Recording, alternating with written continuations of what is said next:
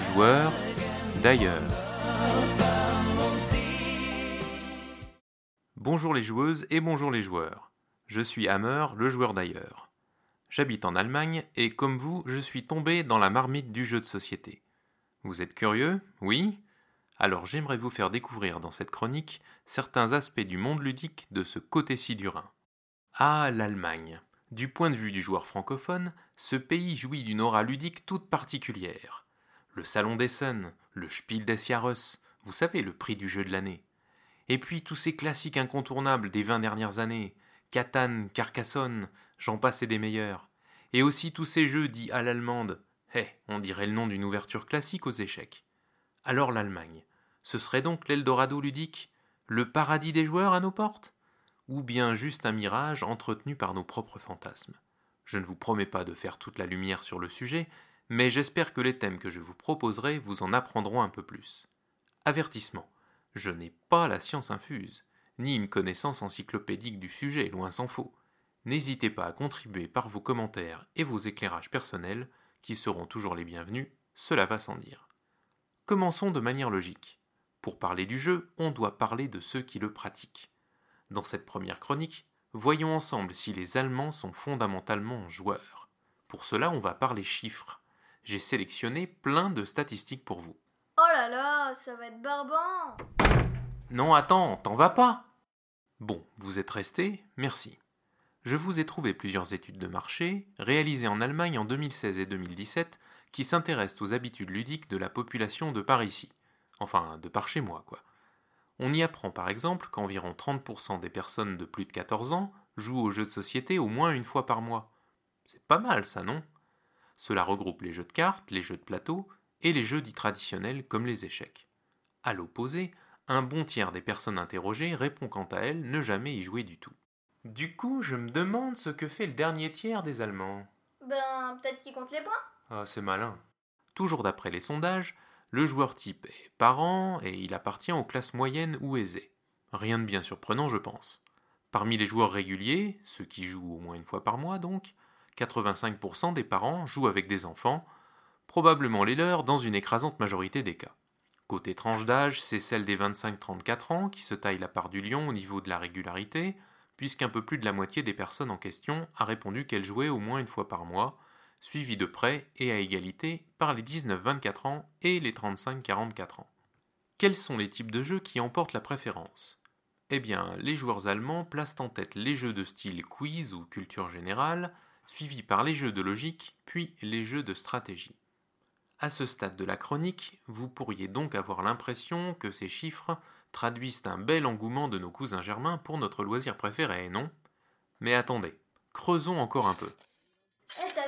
Je creuse Oh, arrête, euh, c'est une chronique sérieuse Dans l'étude de 2017, intitulée Spieleland Deutschland, qu'on pourrait traduire par Allemagne pays des jeux, on a présenté aux personnes interrogées une liste de 24 jeux dits classiques allant des petits chevaux au Go, en passant par Risk ou même Catan.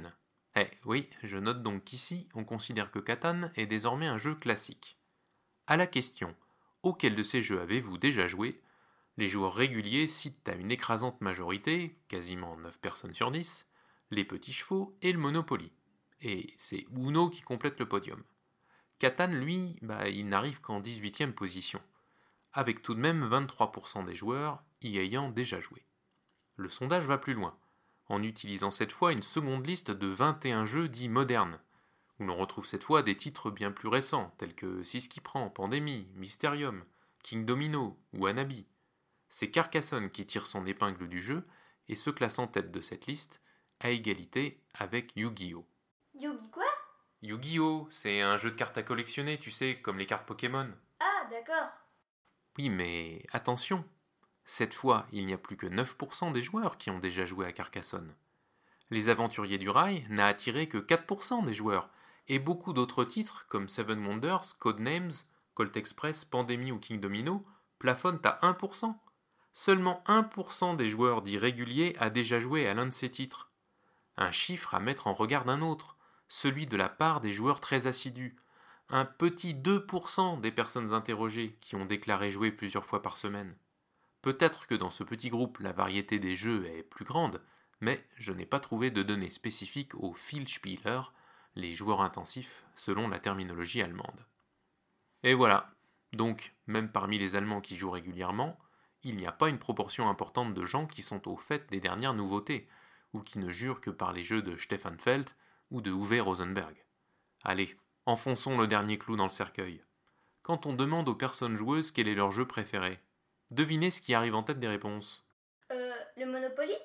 Tout juste. C'est un classique. Le Monopoly, oui, suivi par les petits chevaux et le Romé. Ah oui, c'est comme ça qu'on appelle le rami par ici. Le rami. Ben si, vous savez, le rami, le jeu de cartes là. Bon, j'insiste pas. Voilà pour les chiffres. Ça fait beaucoup, je sais. pas trop la migraine. Ah, désolé. Pour conclure tout de même, une dernière statistique. 39%. C'est la part des Allemands interrogés pour l'étude susnommée qui ont avoué avoir déjà quitté la table après s'être énervés lors d'une partie. Évidemment, j'aimerais bien comparer ces chiffres avec ceux des joueurs français. En cherchant un peu, j'ai réussi à trouver un sondage BVA de 2017 qui nous apprend que 22% des Français jouent à des jeux de société tous les mois et 27% à des jeux de cartes. Des chiffres qui me paraissent tout à fait dans la même moyenne que celle des Allemands. Pour le trio de tête des jeux préférés, c'est le Scrabble, qui se hisse sur la plus haute marche pour 36% des personnes interrogées, talonné par le Trivial Poursuite, et le Monopoly, toujours lui donc. Les échecs et le Cluedo sont aux places de consolation juste derrière. Et il faut descendre à la onzième place pour trouver Jungle Speed. Dixit n'arrivant lui qu'en 19e position. Là non plus, pas beaucoup de place pour des titres plus modernes, et encore moins pour des jeux un tant soit peu plus complexes. Conclusion. En Allemagne comme en France, ce sont toujours les indémodables grands classiques qui restent de loin les jeux les plus connus, et ceux qui reviennent le plus souvent à la table. Oui, les Allemands aiment les jeux de société, mais non, cela ne veut pas dire qu'ils sont tous des acharnés comme vous et moi, point du tout. Allez, avouez, vous vous en doutiez quand même un peu, non? Ouais, moi je le savais. Non, mais je te demandais pas ça à toi, hein. Ah, désolé.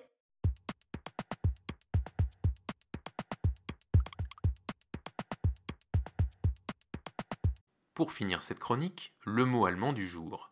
Forcément, j'ai choisi das Spiel, le jeu, et par extension das Brettspiel, le jeu de plateau, un mot qui est souvent utilisé comme synonyme de jeu de société. À une prochaine fois, et d'ici là, Spielt gut. Enfin, jouez bien. Dis donc sinon les commentaires là, euh, ce sera comme ça à chaque fois? Bah, tu verras bien.